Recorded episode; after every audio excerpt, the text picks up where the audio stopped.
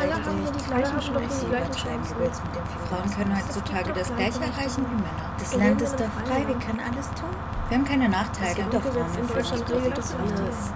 Das Frauen können heutzutage das gleiche erreichen wie Männer. Das Land ist doch frei, wir können alles tun. Wir haben keine Nachteile. Doch Frauen in Deutschland regelt das alles.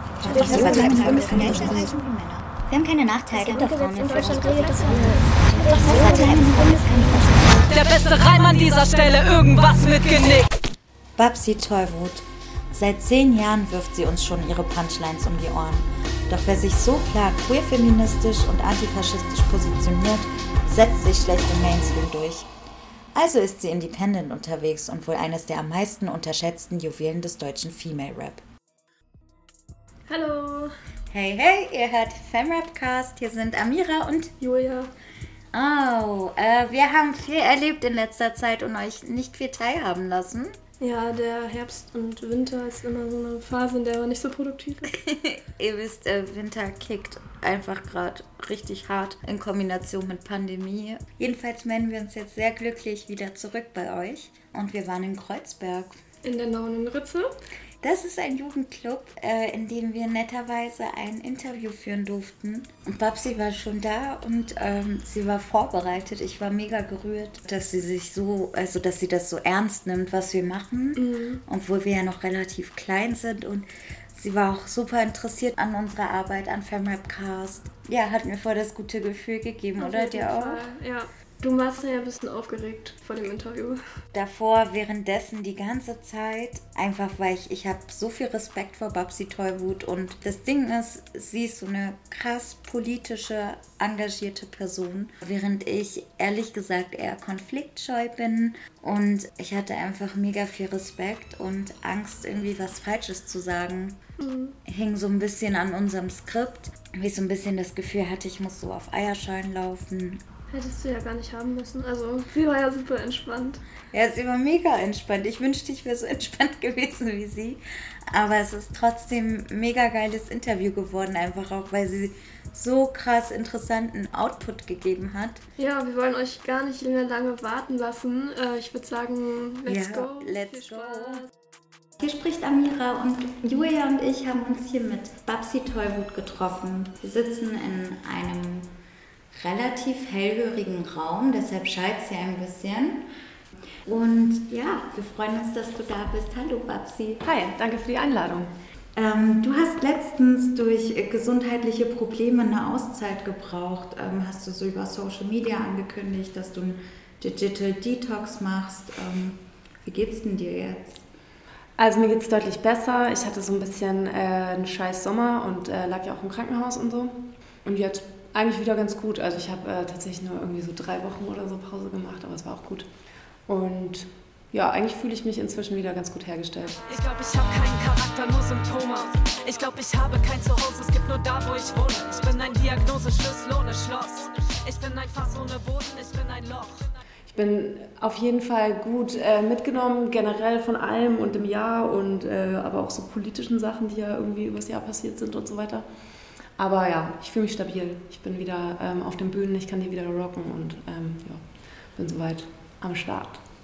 Da freuen wir uns mega drüber. Ähm, drei Wochen klingt jetzt, finde ich, nicht, nicht so mega lang, ne? Ähm, Dafür, dass es dir schlecht ging, auch gesundheitlich. Was hast du gemacht, um dich so wieder zu rechargen? Äh, Urlaub, ganz äh, platt. Also ich war einfach nicht in Deutschland und ähm, habe halt auch einfach mal, ich mache ja irgendwie alles selber, also so Booking, ähm, Anfragen beantworten und so weiter, das ist super viel Arbeit einfach. Oder auch allein schon Social Media, ne? das ist so, natürlich macht mir das auch Spaß, wobei es lange gedauert hat, bis ich angefangen habe, dass es mir Spaß machte. Ähm, aber genau, ich habe halt einfach davon von allem einfach mal Pause gemacht, so einfach mal nicht die ganze Zeit so To-Dos haben so und ähm, so, dass ich einen Tag wirklich jetzt äh, quasi nichts mache, was in irgendeinem Zusammenhang mit sowas wie Arbeit und so ein bisschen ist Musik schon auch zu was Arbeitsähnlichem geworden so über die Jahre. Das passiert halt selten und ich glaube einfach mal so sagen, okay, ich mache jetzt gerade mal gar nichts dafür und das ist mir natürlich nicht gelungen. Ne? Also ich habe dann trotzdem irgendwie nach anderthalb Wochen einen Anfall bekommen und meine Mails gecheckt, obwohl ich so Abwesenheitsnotizen drin hatte und so. Und ähm, ja, auch gerade so Social Media Shit, das ist halt, ist ja super notwendig irgendwie, aber gleichzeitig ist da ja auch so ein gewisser Performance-Druck, finde ich. Ne? Und ähm, da halt irgendwie so kontinuierlich Output zu liefern und so, das ist schon irgendwie so komischer kapitalistischer Druck, der auf einen da lastet so. Also bei mir ist es auf jeden Fall so. Ey, wir haben wie viel? 300 Follower vielleicht? Mhm.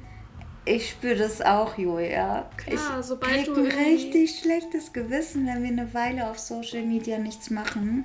Sobald man halt irgendwie so einen öffentlichen, ja, so einen Account hat, bei dem man denkt, die Leute sind jetzt interessiert daran und wollen Futter für ihr äh, Feed bekommen. Voll. Auch nicht nur, nicht nur die Leute. Ich mache mir dann noch so Sorgen wie, hm, bleiben wir irgendwie im Algorithmus? Geht dann unser Account unter? Ja, äh, kriegen wir noch HörerInnen? Was passiert jetzt mit unserem Account, wenn wir jetzt lange nichts posten? Und, das ist ja auch in der Realität so. Also nachdem wir nach der ersten Folge erstmal in Sommerurlaub gegangen sind und dann äh, wieder angefangen haben, die zweite Folge zu promoten, haben wir halt super wenig Leute erreicht und Mhm. leider haben die zweite Folge halt noch nicht mal halb so viele gehört wie die Hört die zweite Folge! Ja, Mann. Die war echt gut. Die war gut. Wir waren auf einem Event. Hört mal rein. ja, Performance-Druck. Ja, wie muss es dann sein für eine Babsi Tollwut mit äh, 30.000? 6000 hat sie jetzt geknackt letztens. Ah, okay. Ähm, seht ihr ja journalistisch wertvoll. Ja, dieses Jahr ist deine äh, EP Repisoden rausgekommen. Ähm, du bist seit fast zehn Jahren in der linken Rap-Szene eher zu verorten und gehörst auch der antifaschistischen Szene an. Und wir wollen jetzt für alle, die nicht so viel mit Antifa anfangen können, vielleicht äh, bist du für heute da unsere Botschafterin und kannst uns erzählen, was das bedeutet, antifaschistisch zu sein. Also ich glaube generell ist Antifaschismus ja was, was einfach im Zuge von faschistischen Regierungen, die es ja so in den 20er Jahren irgendwie hauptsächlich gab, da ist ja irgendwie so eine antifaschistische Bewegung entstanden. Also Antifaschismus im Sinne, diese ganzen faschistischen Strömungen, die ja irgendwie immer mit sehr, sehr viel Menschenverachtung einhergehen, so, ähm, die halt irgendwie aktiv zu bekämpfen. Das ist eigentlich Antifaschismus. Und da stehe ich auch 100% dahinter. Ähm, aber ich glaube, ich würde da halt auch weitergreifen. Ne? Also für mich funktioniert Antifaschismus halt intersektional. So. Also man kann halt nicht sagen, ich, bin Antifasch ich handle antifaschistisch und habe dann irgendwie bei sämtlichsten anderen Themen irgendwie Leerstellen und äh, habe die nicht auf dem Schirm. So, das funktioniert für mich irgendwie auch nicht. Also ich würde schon alle anderen Machtstrukturen auch auf dem Schirm haben und genauso bekämpfen. Und Leute, die da halt so ein bisschen ja, einseitig unterwegs sind, ist auch dann manchmal ein bisschen problematisch. Da höre ich ein bisschen Kritik an der Szene. Ah ja. Also, ja, wir sind ja alle in, in so patriarchalen Strukturen sozialisiert worden. Hast du dich auch mal dann innerhalb der Antifa-Szene benachteiligt gefühlt? Einfach nur, weil du weiblich gelesen Ja, hast? auf jeden Fall. Also meine komplette feministische Haltung ist eigentlich aus Antifa-Arbeit irgendwie resultiert. Also oder da lag zumindest so der Ursprung, weil ich habe halt irgendwie sehr, sehr früh angefangen, mich in äh, antifaschistischen Gruppen zu organisieren. Also ich komme vom Dorf und da war in der Nähe halt eine etwas größere Stadt und die hat halt super viele rechte Strukturen. Also wirklich alles an ekelhaften Nazi-Scheiß, Rechtspopulismus, ähm, rassistischem Scheiß, den man so haben kann. Und so bin ich halt irgendwie so in die Antifa, also habe mich irgendwie antifaschistisch organisiert, habe das irgendwie, ähm, habe da halt in den Gruppen mit, mitgewirkt, Ja. wenn man das so sagen möchte. Ähm, und ich habe aber irgendwann auch gemerkt, okay, krass, warte mal, wir sind ja jetzt hier eigentlich so die coolen Leute, aber wir haben irgendwie trotzdem Probleme, auch in der Gruppe. Bis ich irgendwann gecheckt habe, ah ja, krass, das ist Sexismus. Scheiße, darum muss ich mich jetzt irgendwie kümmern. Und dann kann ich mich daran erinnern, da habe ich irgendwann mal so einen Redebeitrag gemacht. Das war so ganz lustig. Ähm, als ich noch relativ klein war, habe ich so einen Redebeitrag über Sexismus irgendwie gemacht, weil ich so gemerkt habe, okay, warte mal, aber irgendwie cool, das sind irgendwie die ganzen Antifa-Bros so, aber die denken mich halt auch an ganz vielen Stellen überhaupt nicht mit. So. Mhm. Mm, Und hatte da auch echt immer irgendwie Trouble mit, so, keine Ahnung, ja, okay, für dich ist es cool, wenn du heute das Risiko eingehen willst, verhaftet zu werden. So, für mich nicht, weil ich pack das heute nicht, dass ich irgendwie verhaftet werde und mich, keine Ahnung, ausziehen muss und abgetastet werde. Und ich habe heute dieses Aktionspotenzial nicht. Und so Struggle hatte ich halt irgendwie, ne? Klar ist es für einen Typen chilliger, irgendwie unter Umständen so oder aushaltbarer dann durch so eine Verhaftung durchzugehen, weil da halt in dem Moment wenigstens nicht noch irgendwie ekelhafter Sexismus mitwirkt, so, ne? wenn du dann mhm. irgendwie dich vor den Bullen ausziehen darfst. So. Und ja, das war, glaube ich, so ein bisschen so das. Und weil du vorhin meintest, Kritik an der Szene, ich glaube, das Ding ist halt, ich finde es super schwierig, wenn Leute sagen so, yo, ich, äh, ich bin Antifaschist oder ich bin Antifaschistin, weil das eigentliche, worum es da geht, ist um Handeln, so, ne? Antifaschistisch Handeln das ist ja eigentlich so das, was es braucht. So, weißt du, keine Ahnung, mir bringt das nichts, wenn du irgendwo eine Antifa-Flagge hängen hast oder ein geiles Bühnen-Backdrop. So. Ähm, es geht halt darum, irgendwie das zu leben und in allen Momenten in deinem Alltag irgendwie zu, zu tragen und so zu handeln halt. Ne? Und das mhm. fängt an, du hast einen rassistischen Dozenten oder du hast irgendwie, kriegst was auf der Straße mit oder du siehst, dass die Cops irgendjemanden übel zusammenschlagen oder, oder, oder. Ne? Es geht halt darum, irgendwie so im, im Alltag und in deinem Handeln konsequent zu bleiben und äh, da eine Haltung zu haben. Und ich finde, darum geht es. Ne? Es geht halt nicht darum zu sagen, ja, ich bin Antifa, ja cool, und was machst du so? Ist schön, dass du es bist, aber ich finde es schon geiler, wenn man es halt auch macht. So. Ja, absolut. Ähm, du hast ja gerade ein bisschen erklärt, wie man sich antifaschistisch verhalten kann. Wie, wie kann ich mich jetzt äh, selber organisieren oder einbringen und engagieren. Jetzt nicht nur so in Alltagssituationen, sondern damit man quasi, wie du, sich innerhalb der Szene bewegt. Naja, ich würde sagen, das ist, also nachdem ich Antifaschismus ja auf jeden Fall intersektional denke, hat es ja ein riesengroßes Spektrum an Betätigungsfeldern. Ne? Also es gibt ja unterschiedliche Sachen, die einen irgendwie bewegen. So, was weiß ich, vielleicht ist es irgendwie eine Unigruppe, die sich dafür einsetzt, dass die Toiletten nicht mehr binär gegendert werden oder es gibt irgendeine Gruppe, die für die NachbarInnen einkaufen geht, weil sie es nicht mehr schaffen. Also ich meine, das ist ja alles irgendwie sich politisch organisieren, sich füreinander stark machen, ähm, Kämpfe, auch kämpfen einfach. Und ähm, das heißt ja nicht, dass wir jetzt alle irgendwie eine Hassi aufsetzen müssen und äh, Nazis verprügeln. Also kann man auch machen, ist auch gut und wichtig und legitim so, aber ähm, für mich ist es halt viel mehr. Und jetzt schreibst du auch ein cooles Kinderbuch, was super divers ist, was ähm, andere Gesellschaftsbilder zeigt oder so. Ne? Also also ich glaube, alle Menschen haben ja vielleicht auch unterschiedliche Sachen, die sie touchen oder wo ihre Energie eher hinfließen kann als in eine andere Richtung. Und da gibt es ja super viel. Es gibt total viele Gruppen, die Geflüchteten-Support machen. In meiner Welt ist das alles Antifaschismus. Mhm. Und ich hatte immer das Gefühl, okay, ich bin die Einzige. Ich bin einfach die Einzige, die Sachen sieht. Ich bin die Einzige, die Sachen stören, so. Und es war halt nicht so. Und als ich es irgendwie geschafft habe, so, ich meine, keine Ahnung, wie alt war ich da, 14, 15, irgendwie so, so ein bisschen ähm, mich zu connecten und zu merken, fuck, Alter, da gibt es andere Leute und die sehen das auch. Geil. Ne? Also diesen Schritt machen können. So, oder ich will auf jeden Fall alle Menschen irgendwie dazu ermutigen, egal wo sie sind, so ein bisschen zu gucken, weil die Leute sind da. Es gibt auf jeden Fall im Nachbardorf, in der Nebenwohnung oder keine Ahnung, im nächsten Kiez so irgendjemanden, der auch die Scheiße sieht und da keinen Bock hat und sich mit Leuten irgendwie zusammenzutun und zu organisieren, lohnt sich halt immer so. Und am Ende sollte irgendwie die Welt für alle halt ein bisschen besser werden. Das wäre halt so das große Ziel. Und ich glaube, da kann man halt super viel machen.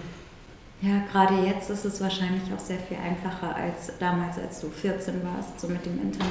Ja, ja, stimmt. Kann man sich viel leichter organisieren. Ja, ähm, Internet hatte ich, äh, das hat noch nicht so funktioniert damals, vor allen Dingen auf dem Dorf. ja, dieses Bild, das du gerade uns zeigst vom Antifaschismus, es ist total erstrebenswert und bringt eine Gesellschaft total voran. Jetzt ist es aber so, dass Mainstream-Medien davon ein ganz anderes Bild zeichnen. Ähm, ein radikales Bild, ein, irgendwie so ein zerstörerisches Bild. Linksextrem sei genauso schlimm wie rechtsextrem. Wie gehst du damit um? Ich finde, es gibt einen sehr, sehr großen Unterschied, ob Menschen ermordet werden oder ob Sachschäden begangen werden, um zum Beispiel ähm, Dinge zu im Endeffekt ja, sabotieren oder Sachen zu verhindern, so, ob Straftaten begangen werden, die irgendwie dem Gemeinwohl dienen. Ja, wenn, was weiß ich, ein äh, Braunkohleabbau, Tagebau, Braunkohleabbau, wie auch immer äh, Ding sie hier gesetzt wird, so, dann ist das halt was anderes, als wenn Leute durch die Gegend laufen und ähm, aufgrund von rassistischen Einstellungen Menschen umbringen. So. Und deswegen, ich finde diesen Vergleich komplett bescheuert und ich habe auch gar keine Ahnung, wie man, das, wie man das überhaupt denken kann. Also ich verstehe es einfach nicht so. Bin kein gewaltverherrlichender Mensch, aber ich finde, dass es ähm, legitim sein kann, Militanz anzuwenden. Und Militanz bedeutet für mich zum Beispiel eben sowas, ne? Straftaten begehen, also sowas wie irgendwie ein Kraftwerk zu besetzen, um irgendwie darauf aufmerksam zu machen, dass äh, uns gerade hier der Planet abfackelt. So. Genau, und ich finde halt irgendwie so den, den Vergleich von so antikapitalistischem Handeln und rechter Gewalt ich weiß nicht, ich glaube, ich kann in die Diskussion nicht mehr einsteigen, weil ich meine, das ist doch einfach so offenkundig, dass es nicht das Gleiche ist. So. Und ich meine, es ist ja alles schon eigentlich immer gleich eine Straftat. Ne? Also wenn du einen äh, Aufkleber irgendwie auf ein Straßenschild klebst, ist das auch schon irgendwie Eingriff in Straßenverkehr. Also es ist so, okay, ja, whatever. Okay. Ja, also dass du dich halt so klar antifaschistisch positionierst, hat sicherlich auch irgendwie Konsequenzen auf deine Reichweite. Aber dazu noch ein Punkt. Ich glaube, es ist auch total wichtig, und das ist so der Anfang von konsequentem antifaschistischen mhm. Handeln, sich dazu bekennen. So, mhm. weißt du? Weil das Ding ist, wenn Leute irgendwie, keine Ahnung, nehmen wir jetzt mal so einen Mainstream-Diskurs irgendwie an, ja, wenn man sagt, die Antifa, dann denkt niemand an jemanden wie mich. Mhm. Also, das ist nicht das Bild von dem Antifa da draußen so. Und ich glaube, es ist total wichtig, dass Leute wirklich auch alle, die es tun, irgendwie sich dazu bekennen und sagen, klar bin ich antifaschistisch, was soll ich sonst sein? Profaschistisch? Nein, ja. ne? natürlich handle ich antifaschistisch so. Und ich glaube, da muss man halt auch so ein bisschen den Diskurs so ein bisschen vielleicht irgendwie in eine andere Richtung bringen, dass es normaler wird, sich gegen diesen ganzen ekelhaften Scheiß irgendwie zu positionieren. Mhm. So. Also ich finde es eher schlimm, dass Leute irgendwie nicht sagen, dass sie es sind. So, ja. Weil ganz ehrlich, was sind die dann? Ne? Ich glaube, viele wissen gar nichts damit anzufangen, ehrlich gesagt. Also mhm. deshalb sagen das viele, glaube ich, von sich nicht, dass sie so sind. Ja, wenn wir jetzt mal darauf ähm, zu sprechen kommen, wie klar du dich dazu bekennst, verzichtest du ja auch teilweise auf Privilegien. Ne? Ähm, sagst zum Beispiel dann Konzerte ab, wenn du herausfindest, dass so die VeranstalterInnen vielleicht nicht so deine Werte teilen. Wünschst du dir, dass mehr Leute aus der Hip-Hop-Szene Haltung bewahren, beziehungsweise Hast du das Gefühl, es sind zu wenige? Also ich würde niemals mein Handeln zur Maxime für andere Menschen machen. Sowas machen nur komische Leute. Ne? Mhm. Also ich sage nicht, oh ja, ich bin die Geilste, so wie ich es mache, ist der einzige und richtige Weg. So, ich meine, das ist super Ignoranz. So, es gibt zwei Milliarden Wege, Sachen zu tun. So, ja? Ähm, deswegen würde ich niemals sagen, ja, ich wünsche mir, dass sie das alle so machen wie ich. Ja. Ne? An, Leute haben unterschiedliche Wege, gehen unterschiedliche Kompromisse ein oder auch nicht. So. Und das ist alles irgendwie, hat alles seine Daseinsberechtigung. Nichtsdestotrotz gibt es natürlich Momente, wo ich, ähm, wo ich mir gerne, wo ich mir so imaginiere, dass es dass ich so viele bin, dass wir so viele sind, die zusammenfighten so. Und wenn ich mich in Fights sehr, sehr alleine fühle, und das tue ich oft, weil ich bin ähm, ein Mensch, der, wenn ich, wenn ich für was kämpfe oder gegen was kämpfe, dann, dann tue ich das so. Ähm, und da gehe ich auch über meine persönlichen Grenzen und da opfere ich mich auch auf, bis ich das Gefühl habe, okay, ich habe alles getan, was ich tun konnte. So. Und in diesen Situationen bin ich aber auch manchmal sehr alleine.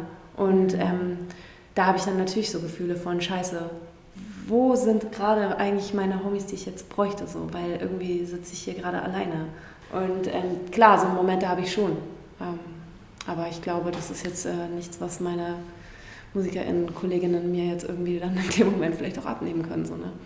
In vielen Sachen haben Leute auch einfach unterschiedliche Grenzen, Leute haben unterschiedliche Kapazitätsmöglichkeiten ähm, und so weiter. So, ich bewundere auch Leute, die sich besser abgrenzen können. So, ne? Also ich kann das nicht. So, wenn ich was weiß, wenn ich weiß, da ist was, so, dann ähm, muss ich da halt durch.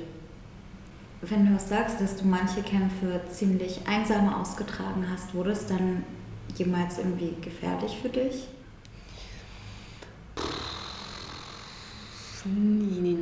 Also im Sinne von Gefährdung durch andere Menschen jetzt, ach, ich glaube, ja. da habe ich, glaube ich, eher so ein stetiges äh, Gefahrennetz so. Also ich glaube so, es gibt schon Nazis, die mich kennen und auch hassen so zum Beispiel.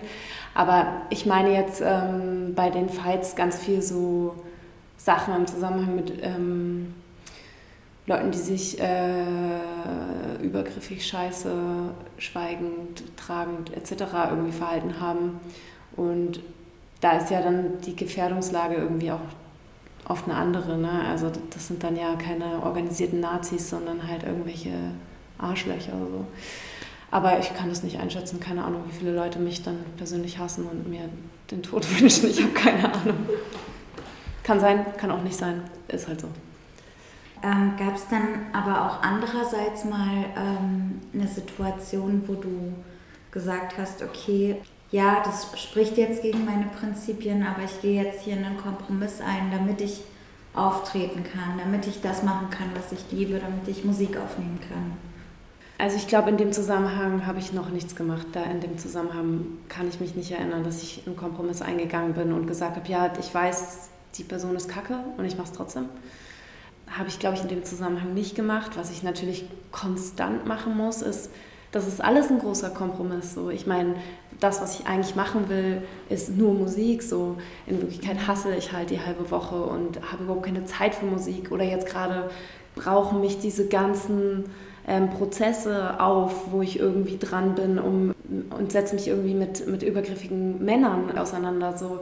Das ähm, kostet unglaublich viel Zeit. Keine Ahnung, ey, ich habe heute Morgen schon mit einem Anwalt telefoniert. So, ne? Also das, das ist alles ein Kompromiss, weil ich will es ja nicht machen. So. Also in der Welt oder in meinem Ideal, in meiner Idealvorstellung musste ich das nicht tun. So. Ich müsste weder die halbe Woche arbeiten, um dann die Wochenenden durchzutun, sondern ich könnte mich auf die Mucke konzentrieren, weil ich so viel Geld für die Musik und die Politik, die ich da mache, irgendwie kriegen würde, dass ich davon leben kann. So, den Luxus habe ich nicht. Oder so Dinge. Und das ist ja alles die ganze Zeit irgendwie ein Kompromiss, den ich eingehe. Oder auch dass ich es verkaufen muss, so ist ja auch sowas. So natürlich wäre es mir am liebsten so, alle Leute können meine Mucke einfach pumpen. Mhm. Aber wenn ich jetzt auch noch sage, okay, ich gebe es euch allen für umsonst, so, dann, dann kann ich halt muss ich sieben Tage arbeiten so und kann gar keine Mucke mehr. Also keine Ahnung, jetzt so bezogen auf die Musik habe ich auch früher mehr mit Typen zusammengearbeitet. Das habe ich super reduziert. Also ich habe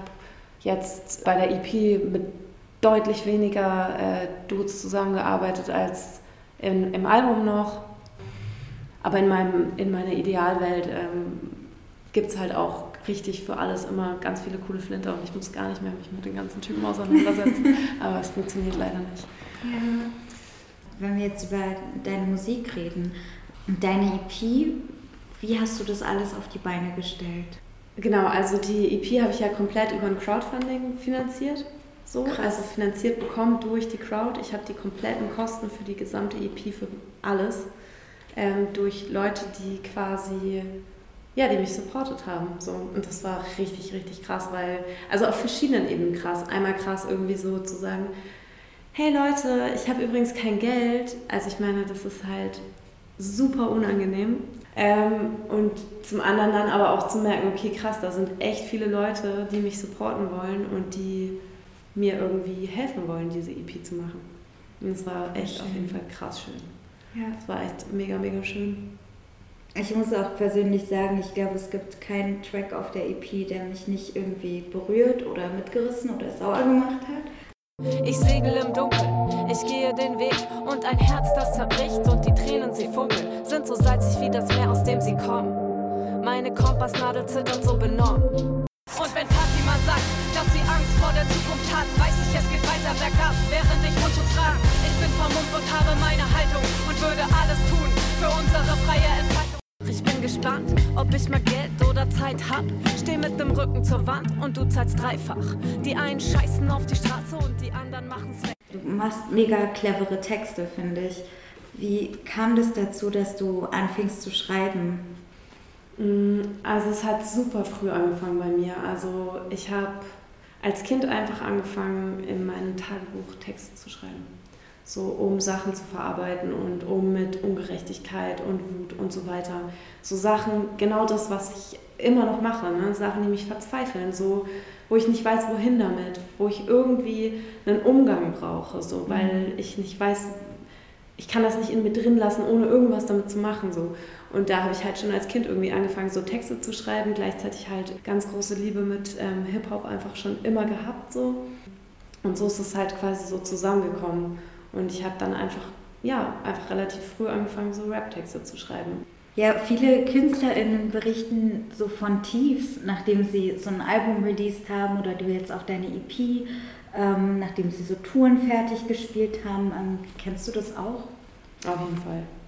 Also ähm, dass ich so komplett leer geschrieben bin zum Beispiel. Ich habe die EP ja auch in sehr kurzer Zeit geschrieben. Ich habe ein Jahr insgesamt gehabt, um sämtlichste Texte zu schreiben, aufnehmen, das komplett. Ich habe zwei Videos ja gemacht und das ist alles in einem Jahr passiert. Und ähm, danach bin ich irgendwie leer und danach gerate ich auch immer in so eine Krise, dass ich denke, ich, ich kann keine Texte mehr schreiben. Also ich habe jedes Mal, wenn ich so, so was Großes fertig gemacht habe, bin ich danach in so, einer, in so einem Zustand von, ich glaube, ich weiß gar nicht mehr, was ich schreiben soll. Und das ist super stressig für mich, weil ich dann auch immer schon so Druck habe und denke, boah, ich muss schreiben, ich muss schreiben, ich muss schreiben. Aber gleichzeitig funktioniere ich so auch nicht. Ne? Ich funktioniere mhm. nicht unter Druck. Ich funktioniere nicht, wenn ich schreiben muss. Ich funktioniere, wenn ich was fühle so, oder da was ist. Nicht, weil ich mir das jetzt in den Kopf setze. So. Wobei sich das auch so ein bisschen geändert hat. Also am Anfang war ich so eine krasse emotionale Schreiberin und habe einfach wirklich nur aus so Stimmung rausgeschrieben. Und inzwischen kann ich mich schon auch an ein Thema ransetzen und sagen, ich schreibe es zu dem Thema so. Aber ja, ich habe immer diese, diese Krise danach und ich komme da aber auch immer wieder raus. Also ich glaube, es ist so ein bisschen wie so bei so Depressionen oder so. Man lernt mit den Jahren irgendwie, dass es irgendwie wieder aufhört und wieder besser wird. Dass es auch irgendwie dazugehört. Mhm. Als nächstes zeigen wir euch einen Ausschnitt aus dem Song Lächeln, Lachen, Zähne zeigen von Babsys EP Rapisoden. Wir haben mit ihr über diese Lines gesprochen. Ich propagiere Nein heißt Nein, sage Ja und meine Nein und halte eigene Maxime gar nicht ein. Schnittmenge aus Theorie und meiner Praxis. Alles ist politisch, doch im Bett bleibe ich nackig. Und queer im Loch für einen Dude bleibt immer problematisch. Die tafste Feministin, sie verliebt sich, sie verarscht sich. Welchen Rat hast du an all diejenigen, die sich da in deinen Lyrics wiederfinden? Der Track ist ja super ehrlich und ich glaube, was mir da irgendwie wichtig war, weil ich inzwischen schon verstanden habe, dass es Menschen gibt, die ähm, wichtig finden, was ich sage. So, und ich nehme diese Verantwortung auch irgendwie ernst. So. Und ich glaube, es ist ähm, eine gängige innere Zerrissenheit, dass Leute, die vielleicht super feministisch, queer-feministisch aktiv sind, trotzdem die, diesen Widerspruch in sich haben oder quasi dann an irgendeiner Stelle das, das was, sie vielleicht, was sie vielleicht eigentlich denken und fühlen und wollen, gar nicht leben. So, mhm. so auch ich. Also, dass man alles 100% immer schafft, das gibt es ja gar nicht. Mir war wichtig, irgendwie auch mal zu zeigen, dass auch jemand, der in der Außenwahrnehmung so eine super krasse Feministin ist, die ich bin, definitiv. Ähm, ich habe auch mein Struggle, so Sachen irgendwie immer konsequent zu schaffen. So, ne? Und gerade wenn es, weiß ich nicht, eng, intim, persönlich, gefühlsmäßig wird, dass Leute da auch nochmal irgendwie härter strugglen, so, so auch ich. Ne? Und also ich glaube, der eine, der eine Punkt daran ist, dass ich überhaupt das einfach sagen wollte, um da vielleicht auch so ein bisschen den Druck zu lösen oder so, weil ich mhm. glaube, wir alle stehen immer permanent so, also Flinter stehen permanent unter diesem Druck, dass was ich irgendwie polit meine politische Überzeugung, dass ich das 100% auch leben muss so. Und wir alle scheitern aber auch immer wieder dran so. Und ich glaube, ich wollte einfach da so ein bisschen sagen, hey, guck mal, ich äh, habe auch krasse Fehler so. Und ich mache auch krasse Fehler. Und das ist das eine Ding. Und das andere Ding ist dass ich natürlich den Track auch so nicht mehr schreiben würde. Ne? Also auch da ist, ähm, also das ist, das ist ja auch retrospektiv und das ist nichts, was ich jetzt im Hier und Jetzt so machen würde. Und ähm, ich glaube, deswegen konnte ich den auch überhaupt schreiben, dass es eben total wichtig ist, da die eigenen Schwächen zu sehen oder die eigenen ähm, Widersprüche. Und ich glaube, es ist super, super wichtig, dass man sich A, den Raum lässt, sich so zu entwickeln, wie man das schafft. B, dass man langsam sich den Mut, das muss man sich erarbeiten, ne? Mhm. in, in sowas wie einer körperlichen Beziehung, so ähm, Sachen zu sagen. So, ich glaube, voll viele Menschen sind damit aufgewachsen, über Sex oder beim Sex nicht zu sprechen. So, ne? Und sich diesen, das, das, ist, das ist Arbeit, so, sich dahin zu bringen irgendwie und auch wirklich das zu sagen, was man will. Ich finde es ähm, einfach, glaube ich, wichtig, dass, dass Leute da anfangen, sich irgendwie selber ernst zu nehmen. Ich musste das selber lernen, was ich eben genau in diesem Track auch sage. So. Ich musste mhm. das selber lernen. Ich musste selber mich da so ernst nehmen und mir da auch selber zuhören, überhaupt in der Lage zu sein, irgendwie zu sagen, was ich will und was ich nicht will. womit ich überhaupt nicht in keinem Prozent legitimieren will, wenn Leute nicht fragen. So, ja. Weil das ist die andere Seite. So. Ja. Ähm, also das ist nicht nur mein Job, was zu sagen, sondern es ist also in so einem konsensuellen Miteinander. Ansonsten heißt Schweigen immer Nein, nur mal so fürs Protokoll. Es ist auf jeden Fall auch ein Track, der irgendwie zum einen irgendwie sagen soll, hey, guck mal, es dauert alles und nimm dich aber auch ernst so. Und ich kann es auf jeden Fall nur empfehlen, sich selber ernst zu nehmen, richtig, richtig dolle sehr ernst zu nehmen. Und auch wenn man merkt irgendwie, okay, ich, da ist auch nur ein bisschen irgendwie Widerstand oder irgendwas, sich da ernst zu nehmen und da überhaupt nicht irgendwie über eigene Grenzen drüber zu gehen. Grenzen werden hochgezogen, Grenzen werden dicht gemacht. Und ich, ich wusste nicht mal, dass ich irgendwelche Grenzen habe. Oder ja, vielleicht, dass ich welche habe. Aber diese selber einzuhalten, bin ich bis heute nicht in der Lage. Das ist ein wichtiger Rat. Das, äh, vor allem, weil wir anders aufgewachsen sind. Voll. Und uns was anderes eingetrichtert wurde. Wenn wir gerade über Konsens sprechen, ist ja ein großes Thema innerhalb der Deutschrap-MeToo-Bewegung. Jetzt gibt es ja auch zusätzlich die linke Szene MeToo-Bewegung, die hast du selber auf Social Media geteilt. Ja, glaubst du, das ist ein gutes Zeichen, dass wir jetzt mehrere Initiativen haben, die zum Beispiel Consent thematisieren oder überhaupt mehrere MeToo-Initiativen? Also nein, es ist kein gutes Zeichen, weil das Zeichen dahinter ist, die Scheiße ist überall. So. Ja und ähm, dass es Übergriffe gibt. Ich meine, wir alle sind irgendwie damit aufgewachsen oder werden immer noch damit aufgewachsen, eigene Grenzen nicht wahrzunehmen. So. Mhm. Ähm, ne? Und es ist ja nicht nur Nein heißt Nein, sondern es ist nur Ja heißt Ja. So, Punkt. Das ist ja. die Grundlage von allem, bei allem, egal was passiert. So. Und dass es so viele Initiativen gibt oder dass da so viel passiert, zeigt ja nur, dass es überall ist. Ne? Also ich finde auch immer so dieses, ja, es gibt jetzt Deutschrap MeToo, Deutschrap ist so schlimm. Nein, Mann, es gibt alles MeToo, weil alles ist voll schlimm. Es braucht auch Graffiti MeToo gibt es jetzt und Punk MeToo und äh, Chefetagen MeToo braucht es auch noch so. Also ne, die, das ist ja überall. Also ich finde halt auch so, das so losgelöst zu betrachten irgendwie und zu sagen, das ist so ein Deutschrap-Problem. Nein, das ist ein fucking mhm. Problem auf der ganzen Welt.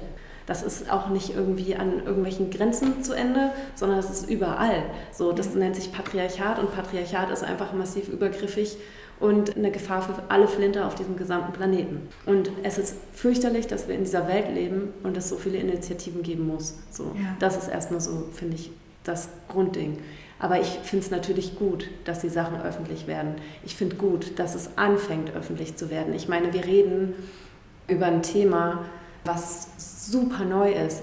Ich weiß nicht, es war bis Anfang der 90er Jahre einfach erlaubt, legal, seine Frau zu vergewaltigen. Richtig krass, ey, dass bis Anfang der 90er Jahre Vergewaltigung in der Ehe nicht mehr Thema war. Und dieses Gesetz wurde letztendlich erst am 1. Juli 1997 in Kraft getreten. Also es hat super lange gedauert, bis das dann auch mal durchging.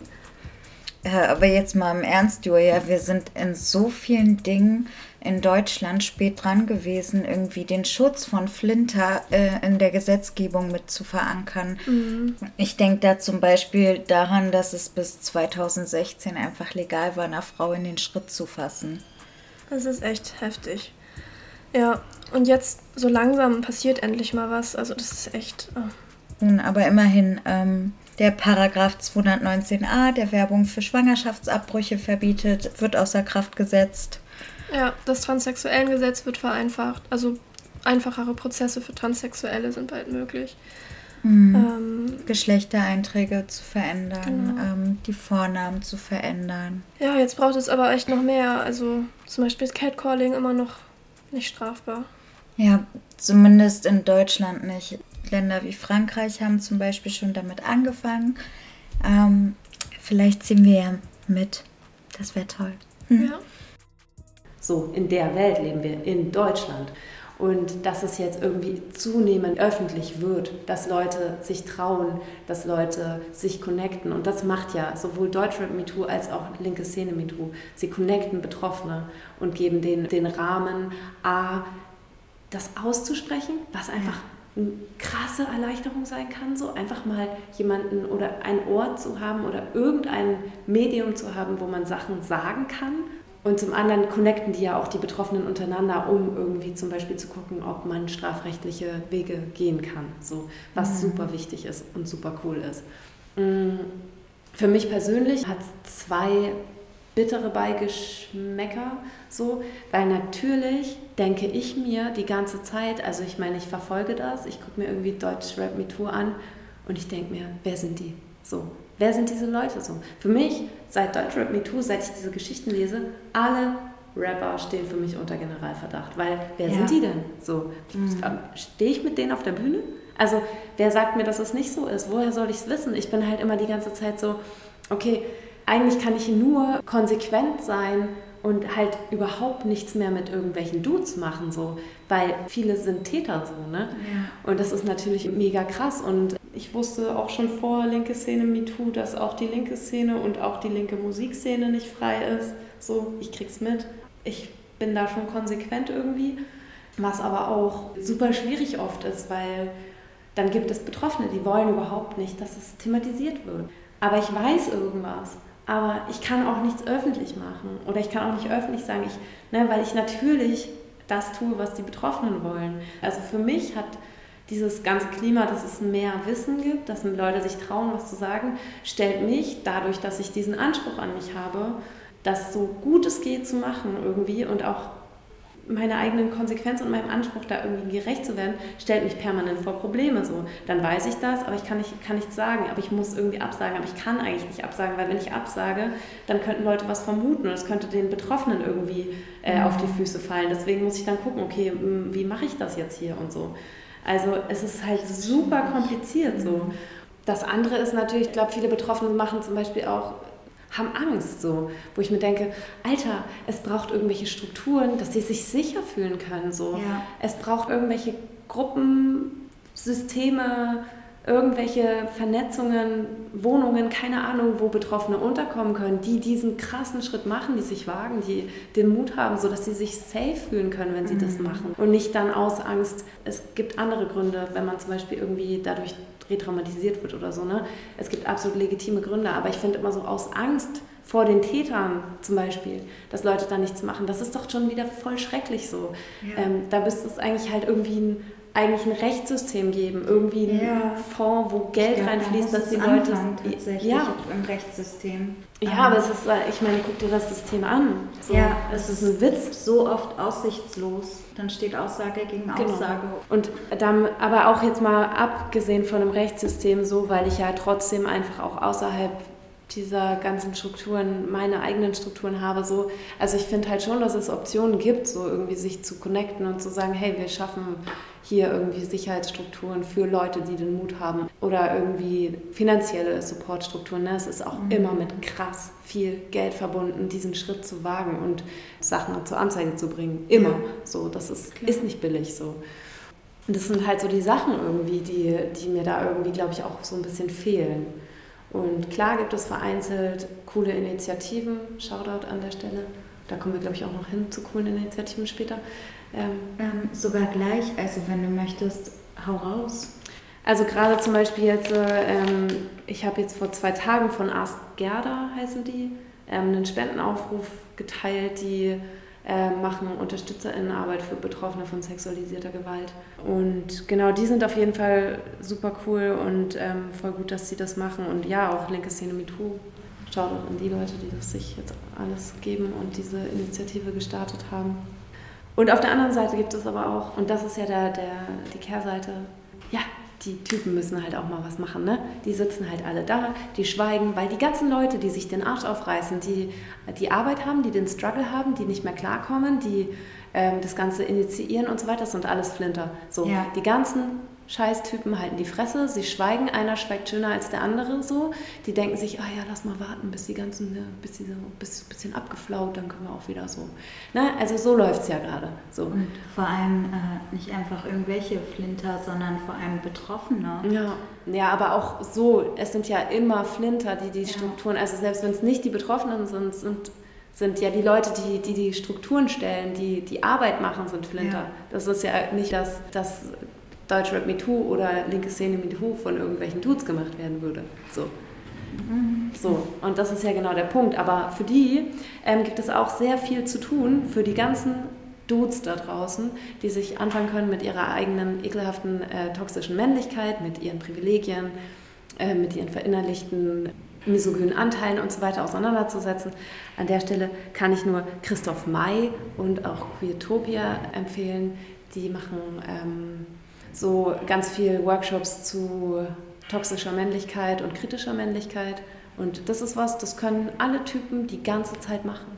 Als ersten Anfang. Oder auch Geld spenden. Ne? Also ganz ehrlich, so, die Täter sind die Typen so. Die ganzen Typen, die sich alle denken, ah oh ja, mh, hm, scheiße, da war ich auch schon mal nicht cool und so. Ja, cool, gib doch einfach mal Geld an. Beispielsweise Ask Gerda oder mhm. ähm, Deutschrap MeToo oder linke Szene MeToo, weil das Geld wird dringend benötigt. So, und wenn du irgendwelche Schuldgefühle hast, dann kannst du ja mal was bezahlen. So als kleinen Anfang. Es kann sich natürlich nicht freikaufen, das will ich nicht sagen. Aber sie können zumindest das tun. Was hast du für die nächste Zeit geplant? Äh, was steht an? Also nächstes Jahr werde ich sehr viel touren, das steht an. Also ich glaube, so das Frühjahr werde ich ähm, sehr, sehr viel unterwegs sein. Die nächsten zwei Monate, jetzt November und Dezember, bin ich relativ wenig unterwegs, außer dass ich so Soli zum Beispiel was mache. Ansonsten arbeite ich gerade sehr intensiv an einem Track, der mir sehr am Herzen liegt und ähm, wo ich gerade all meine Energie reinfließen lasse. Also ich bin gerade so, ich habe jetzt irgendwie in zwei Jahren zwei, so eine EP, ein Album gedroppt. So. Ich finde, ich habe jetzt erstmal so viel abgeliefert so und jetzt habe ich gerade Bock, so ein bisschen kleinschrittiger zu arbeiten und so einzelne Tracks richtig big zu machen. Und da sitze ich gerade an einem Track, wo gerade meine Energie reinfließt auf jeden Fall und der dann hoffentlich auch entsprechend gut wird. Wir freuen uns auf jeden Fall darauf. Cool. Ähm, Babsi, es war so schön, dass du hier warst und ich würde sehr gern ähm, das Interview abschließen mit einem Zitat von dir. Du möchtest von der Hip-Hop-Kultur die Diskursverschiebung auf geilen Shit. Und ähm, wir stehen als Podcast auch für mehr Support untereinander und wollen genau zu dieser Diskursverschiebung beitragen. Und wir danken dir von Herzen, dass du uns dabei heute unterstützt hast. Sehr gerne. Und ja, können es kaum erwarten, Neues von dir zu hören oder dich zu sehen. Danke, dass du bei uns warst. Vielen Dank an euch. Macht weiter so. Danke. Jede von den Sternchen ist einzigartig und unvergleichbar. Es begrenzt mich, dass da immer Konkurrenz ist. Es kann nur paar geben. Und man bekämpft der uns seit der ersten Folge hört, weiß, dass wir den Femrapcast Support Circle haben. Dabei befragen wir unsere Gästinnen immer nach ihren Lieblingsrapperinnen und erstellen dazu passend eine Playlist, jeweils auf YouTube und auf Spotify. Und was soll ich sagen, Leute? Winter hat uns hart gefickt. Wir haben es vergessen. Ja, Mann. Ja, aber Babsi war so lieb, uns zu schreiben, welche ihre Lieblingsrapperinnen sind. Und natürlich erstellen wir euch daraus auch eine Playlist mit Babsi. Fanrapcast Support Circle. Checkt es aus, wenn ihr wissen wollt, wem Babsi Tollwut hört.